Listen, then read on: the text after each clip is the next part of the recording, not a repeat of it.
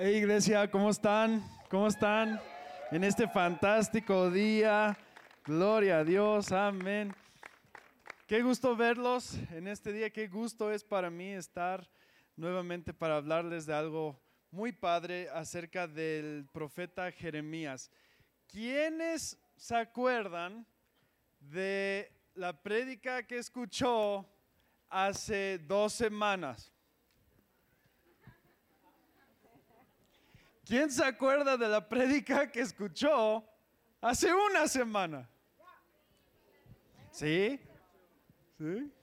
La Gracias, gracias.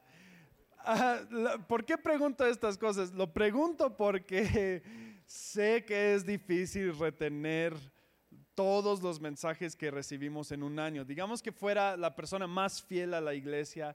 Uh, o que cada fin de semana recibe un mensaje de Dios, son en un año 52 mensajes, de lo cual se acordará de mitad de uno.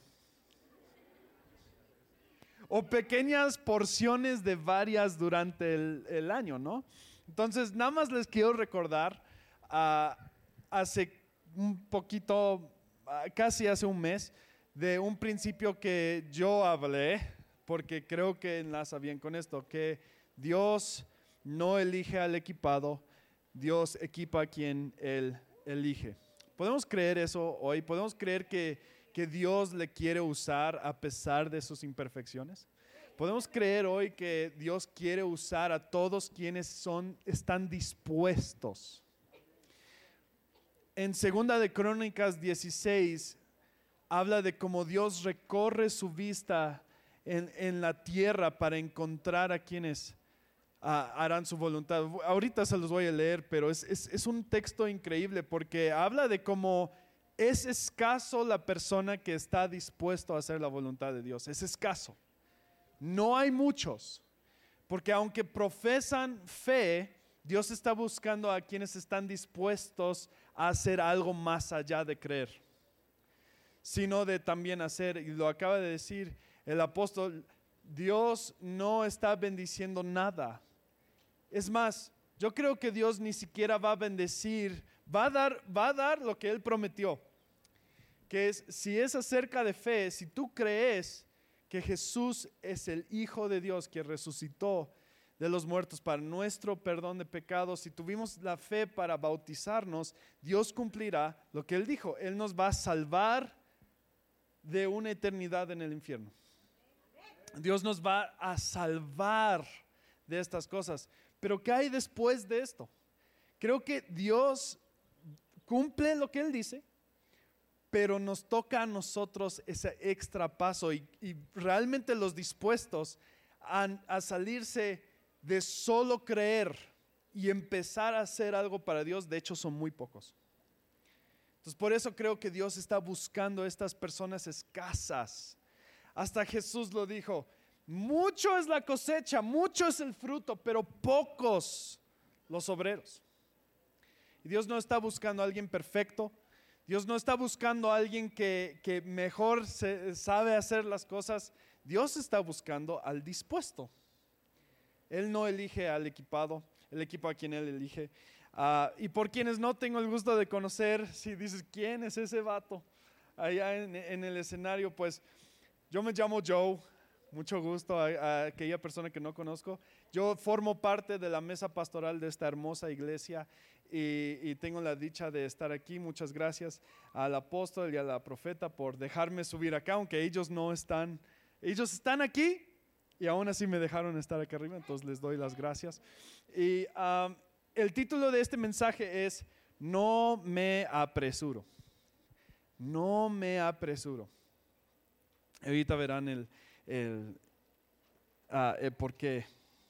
Quiero dirigirles al texto de Jeremías 17. ¿Quiénes se acuerdan de Jeremías? Un chico joven. Me encantó el mensaje del apóstol cuando él hablaba de regresa a los senderos antiguos. Ahora, Jeremías fue hace más de dos mil años, ¿verdad?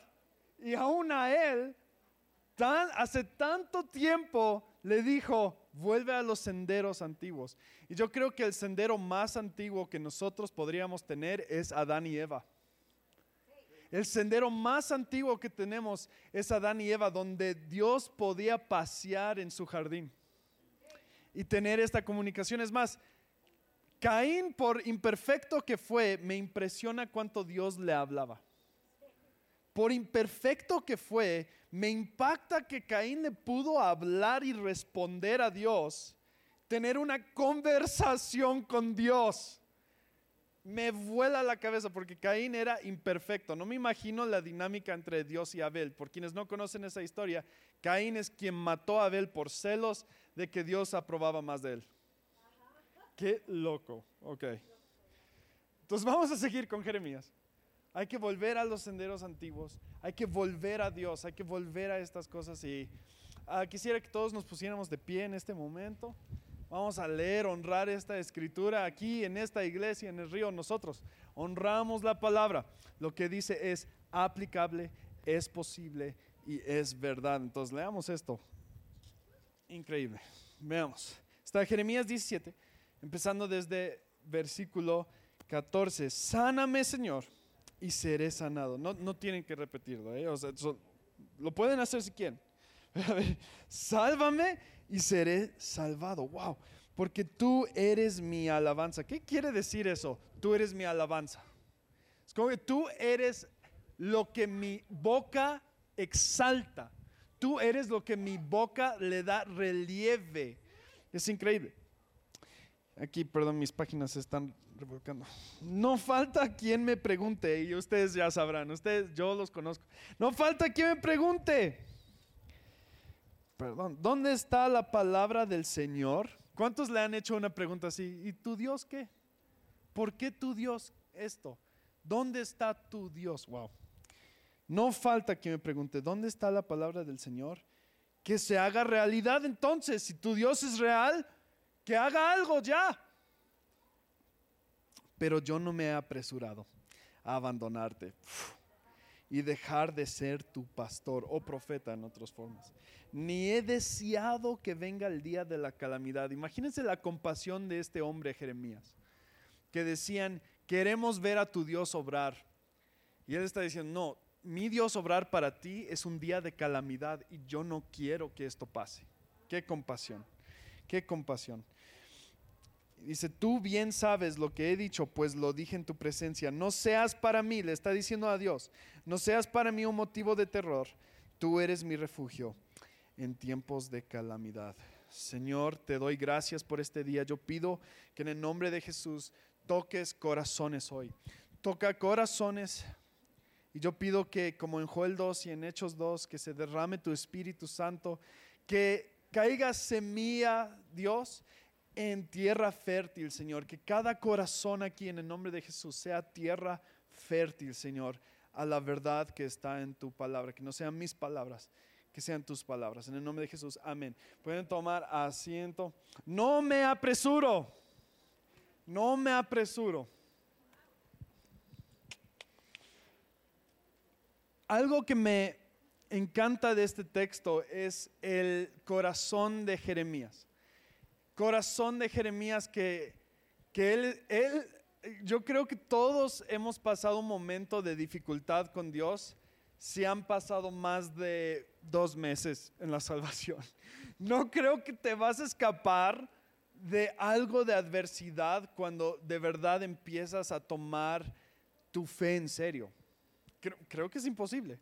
Porque al mismo tiempo gente le va a pedir un consejo. Si involucra a Dios en el consejo, ya desde ahí va a empezar un conflicto con alguien. Cuando empiezas a involucrar a Dios en sus acciones y por qué está haciendo cosas mejores que la gente que les rodea, por motivos de Dios, luego, luego va, a haber adversidad. Luego, luego, ah, la santurrona. Ah, ah, el santito, ¿no? Ahora que ya, ya, ya encontraste a Dios, ya eres así.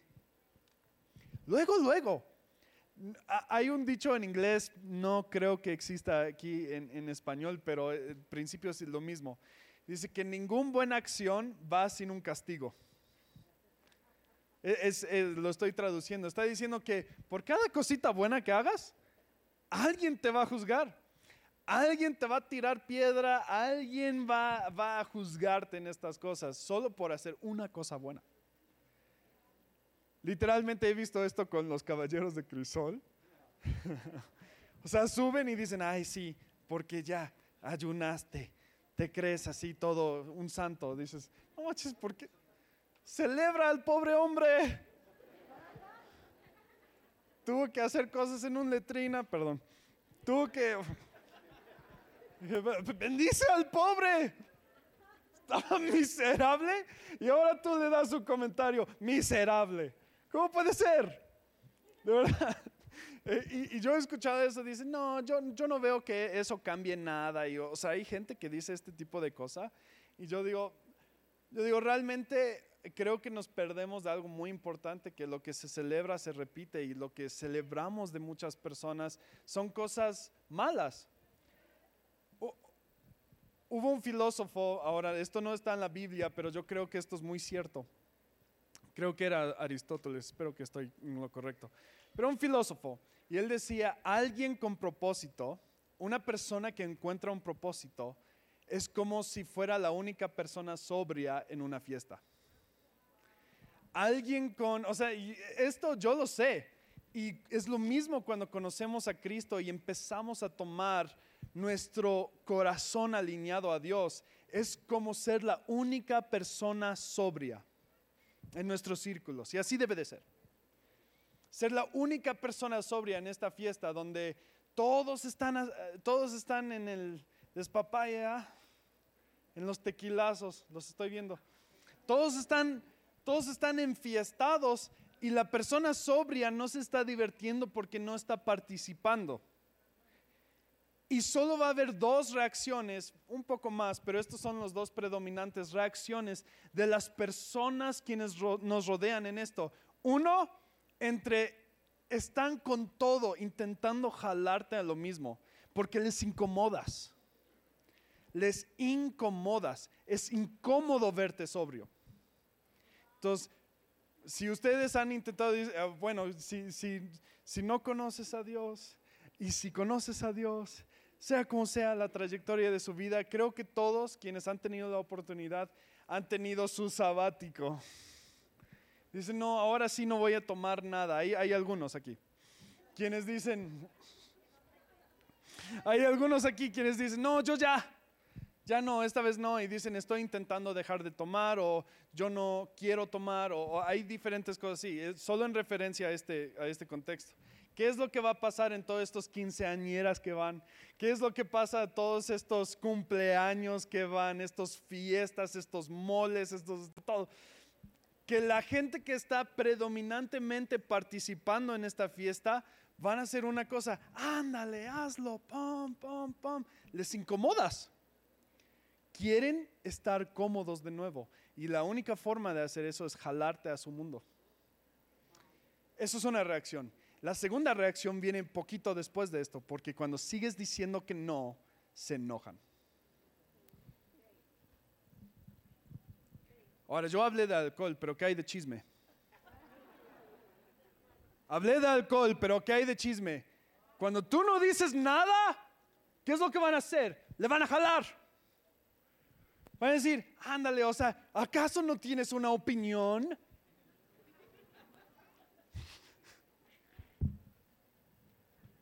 Ay, no sé si hacer esto. Está bien.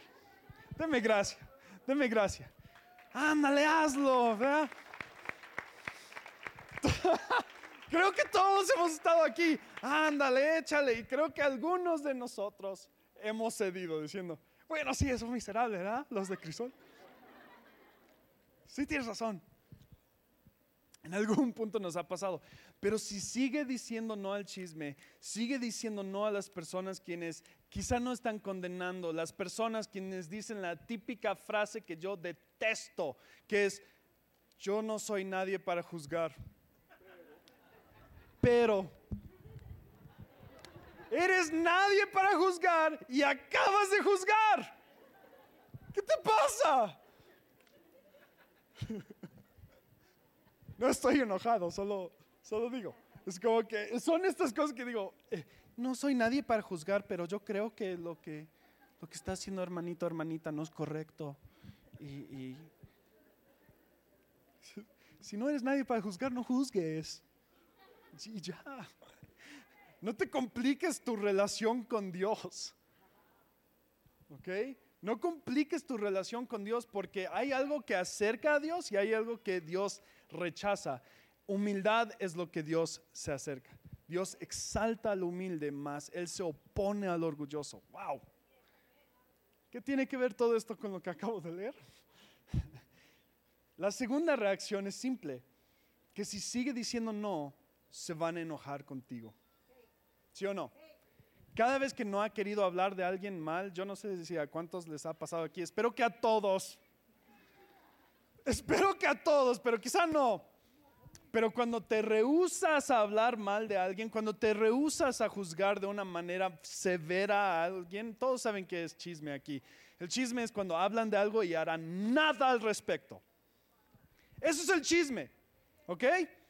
Cuando hablan de alguien en una mesa y harán nada al respecto, eso es chisme.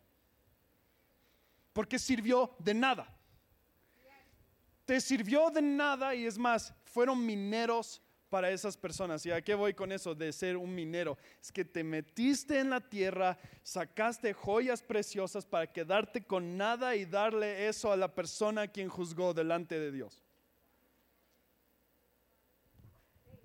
Híjole. Si se rehúsa, se enojarán con ustedes. Ahora, para darles una, historia personal, es que cuando uno deja de, de, hablar mal de otros, no te hablarán de otros a ti, gloria a Dios. Más bien hablarán de ti. dejarán de hablar de personas mal a ti, pero te hablarán, hablan mal, hablarán mal de ti. Y es lo que termina pasando lo que veo en Jeremías es la oposición. Esto es en referencia a natural de que si empiezas a, a ser como Dios, el mundo se va a oponer a ti porque les incomodas. Y creo que muchos de nosotros en algún punto hemos sido muy rápidos en no hacer la voluntad de Dios. Muy apresurados. ¿Y a qué voy con esto? que cuando empezamos a actuar en fe con Dios, empezamos a recibir juicios y después dejamos de hacer lo que estábamos haciendo. Dejamos de testificar de Dios, dejamos de actuar con la verdad, dejamos de actuar con valentía, dejamos las cosas que nos definen como cristianos. Y a mis ojos eso es apresurarte para dejar de hacer la voluntad de Dios. Apresurarte, ¿por qué? Porque de un día a otro ya cambiaste de nuevo. De un día a otro cambié mi forma de interactuar con esta persona porque tuvo oposición. Ay, no me hables de tu Dios. Ok. Y después sigues teniendo una relación con esta persona sin hablarle de Dios. Es como que, mira, ser mi amigo quiere decir que vas a escuchar acerca de Dios. Lo quieres o no. Y ya. Pero, ok, yo, y decimos algo que, sigo muy en contra de esta forma, deme gracia, pero yo no estoy de acuerdo con esta frase, que es como que, yo respeto la religión de, de, que creas. Yo respeto lo que cree cualquier persona. Dices, espera, tu, tu respeto es tu barrera de alcanzar a esa persona. Tu respeto es lo que te limita de estas personas. Yo respeto lo que sea que, uno cree o su preferencia sexual o estas cosas. Deme gracia, solo estoy diciendo que este respeto es como el equivalente de decir, ah, me daré mi semáforo rojo en hacer la voluntad de Dios para esta persona. Me doy un semáforo rojo, me doy es más, ya me dieron la María, ya de aquí me detengo, yo respeto lo que tú crees y ya. No. ¿cómo vas a respetar el reino de las tinieblas? ¿Cómo vas a respetar y decir, ¿sabes qué? Yo te voy a permitir poner un altar alrededor de mi vida porque respeto lo que crees. Permitiré esto. ¿Cómo vas a respetar el reino de las tinieblas que de hecho va a destruir a tu hermano? Que va a destruir a la gente que te rodea. Mas nos encontramos apresurándonos para dejar de hacer las cosas de Dios. Nos alejamos de Dios. Nos alejamos de Dios ¿cómo? A través de no tenerlo cerca.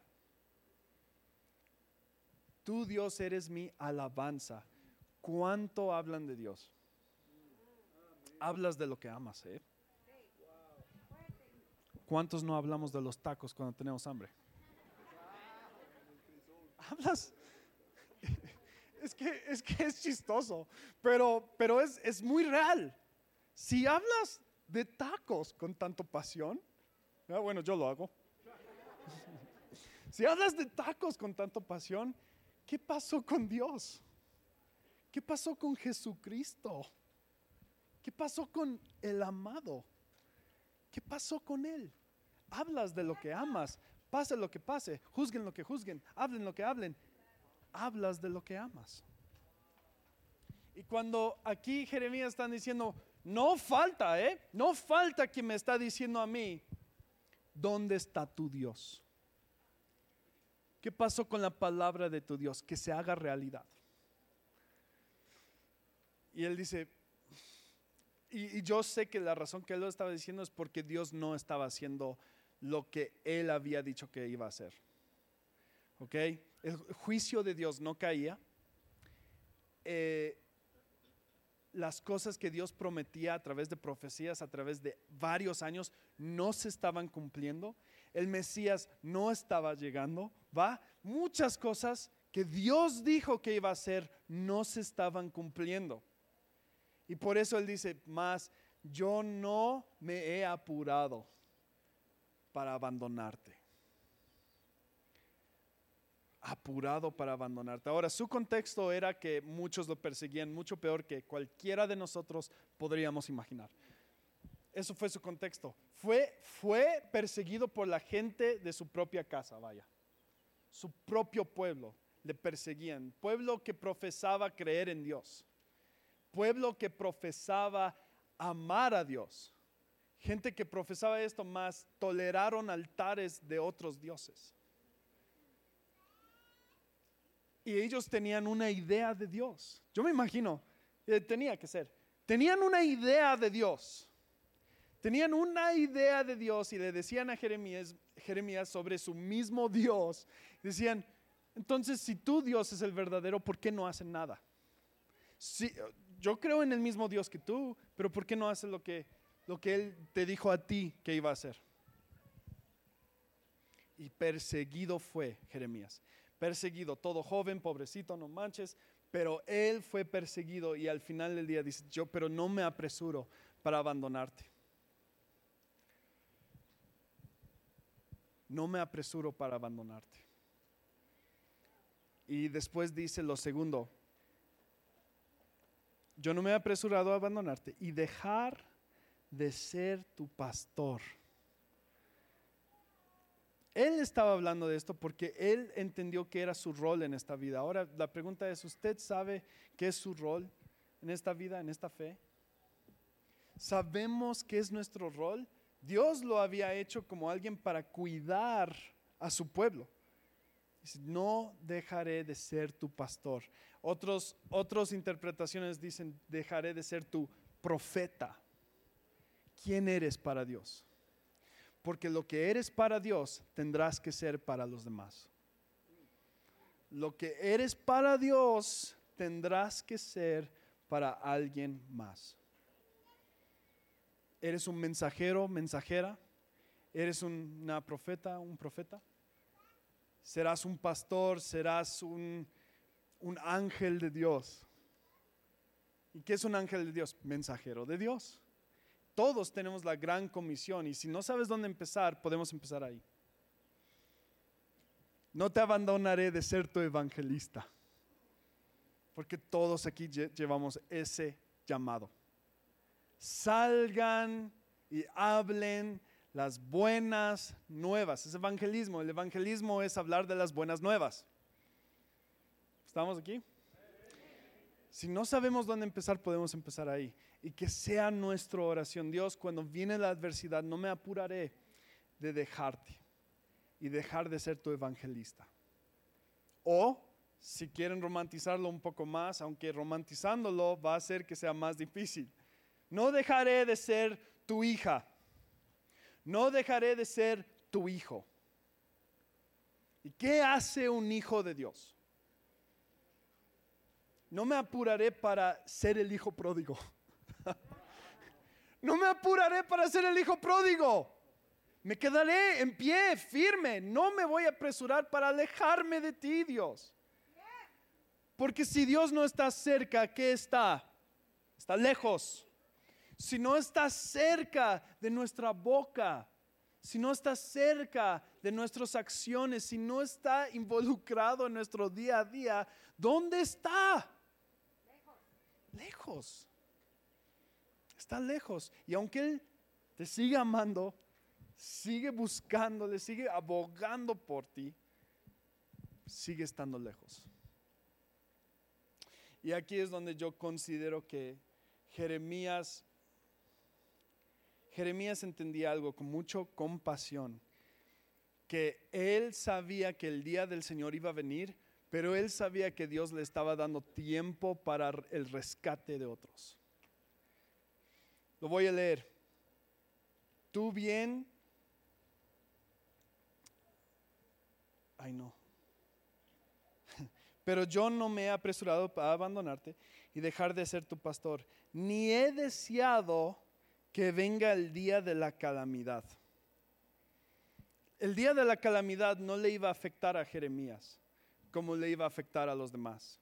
El día de la calamidad, Jeremías hubiera sido protegido, no quienes lo estaban juzgando y teniendo oposición. Y algo me tiene inquieto estos años que han pasado, algo me mantiene inquieto. Esta iglesia no sufre de esto, pero algo me mantiene inquieto, que por qué nadie nos está persiguiendo. ¿Por qué no hay más juicio hacia nosotros? ¿Por qué en la iglesia de hoy en día la gran mayoría son, nos hemos vuelto complacientes? ¿Dónde está el juicio? La persona que vive en oscuridad, por poco que sea la luz, va, va a incomodarle. ¿Cuántos le han prendido la luz de golpe en medio de la noche? Es incómodo. Prende la luz y se tapa con la cobija, se tapa los ojos, está así hasta que se empieza a acostumbrar a la luz. Nosotros somos esta luz en este mundo de tinieblas y nadie está reaccionando. Repito, esta iglesia no sufre de esto. ¿eh? En esta iglesia hay muchos quienes nos juzgan, hay muchos quienes hay, hay oposición. No es una señal de que Dios no está con nosotros, es una señal de que lo está.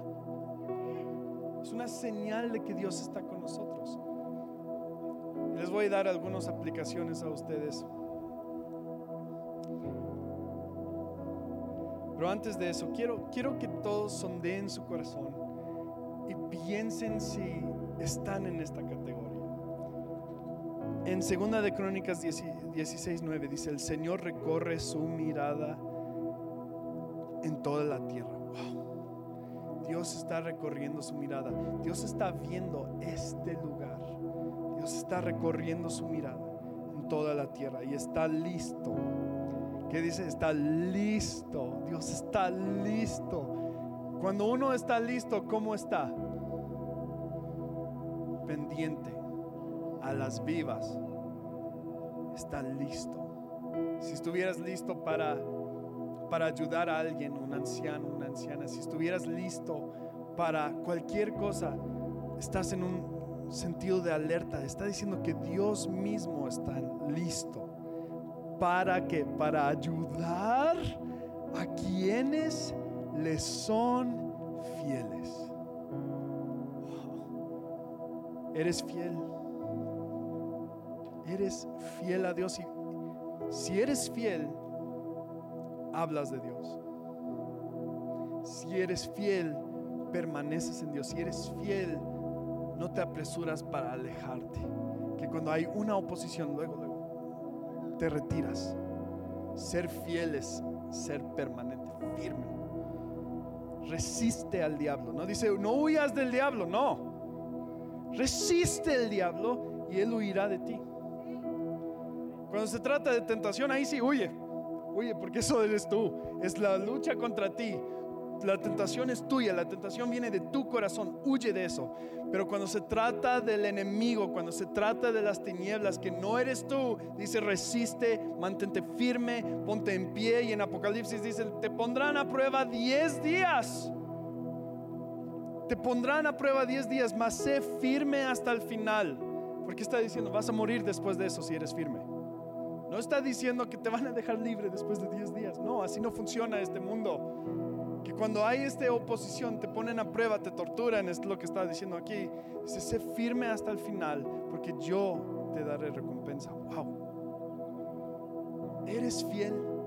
Soy fiel. Es una pregunta que, que todos debemos de hacernos a menudo. ¿Estoy siendo fiel a ti, Dios, en esta semana?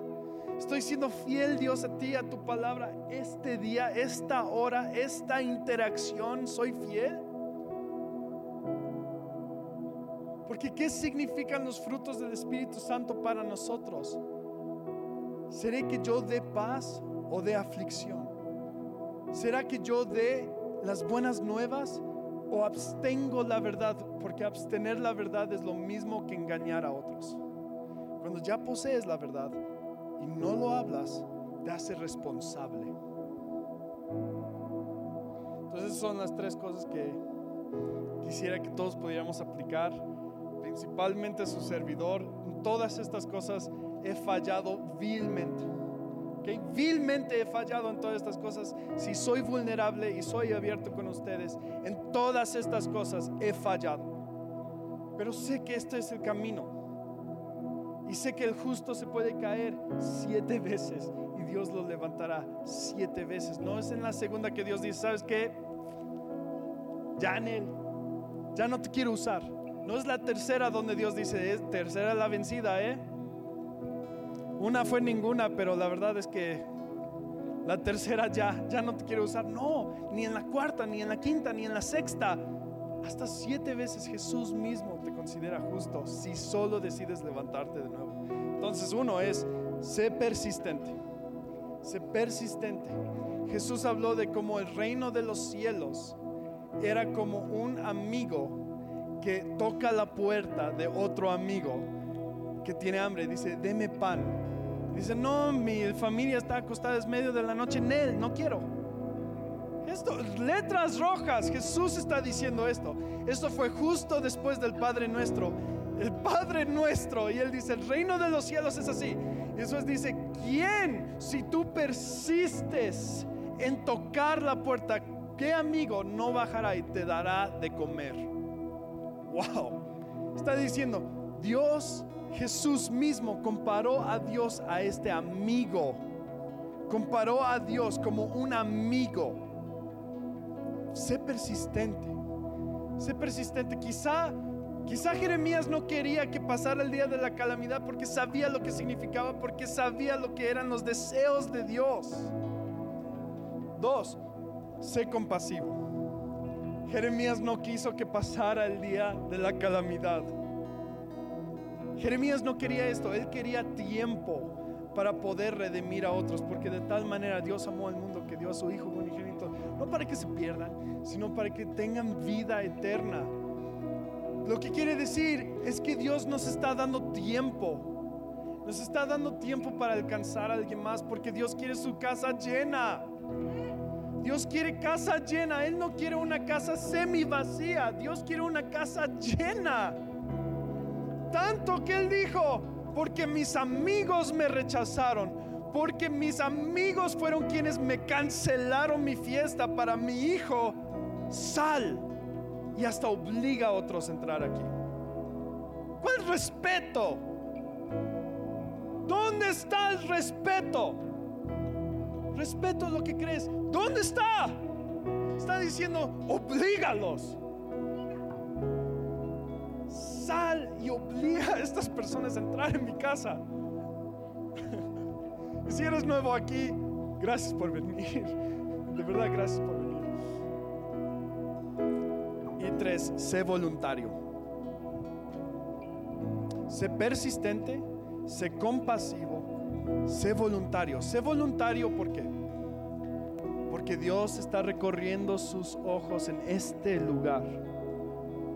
Dios está recorriendo sus ojos en este lugar y no creas que eres demasiado insignificante como para hacer la voluntad de Dios. Dios está listo para ayudarte a ti a hacer su voluntad si tú eres fiel. Muchas oraciones no van respondidas porque no somos fieles. Muchas oraciones van sin una respuesta porque le destruiría. Porque eres fiel en muy poco. Entonces, ¿cómo Dios te va a dar más? Sé voluntario, sé fiel en ser un voluntario. Jeremías fue voluntario para Dios, para pasar por calamidad, para pasar por estas cosas. Pero ¿saben algo que yo he aprendido por el poco tiempo que llevo relativamente de cristiano, por ver al apóstol, la profeta, los pastores, la gente que están en en todas estas cosas, yo puedo ver una verdad predominante. Que Dios no está buscando la perfección. Dios está buscando una condición de corazón. No está buscando la perfección en nosotros. Está buscando a la persona que está dispuesto la persona que está dispuesto a no dar respeto al enemigo.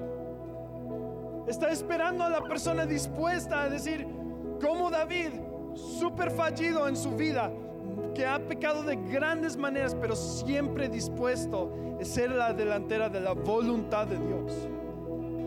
Dios no está buscando la perfección y la persona, cualquier persona que seas, no te creas insignificante como para hacerlo si tienes la disposición por una semana Dios te va a usar. Una semana. Y dirás, ¿cómo? Una semana. Dale una semana de fidelidad a Dios. Una semana de hacer lo que sientes que Dios le está impulsando a hacer.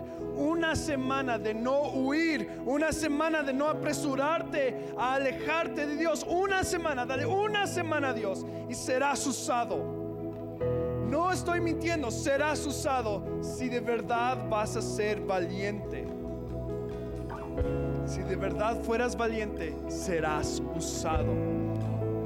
Dios está buscando la condición de su corazón, que su corazón gane en este día, que su corazón empiece a ver que Dios va a obrar, empiece su corazón a ganar esta batalla contra el enemigo. Quita de ustedes, despojen de ustedes oscuridad, que el corazón gane, corazón para Dios.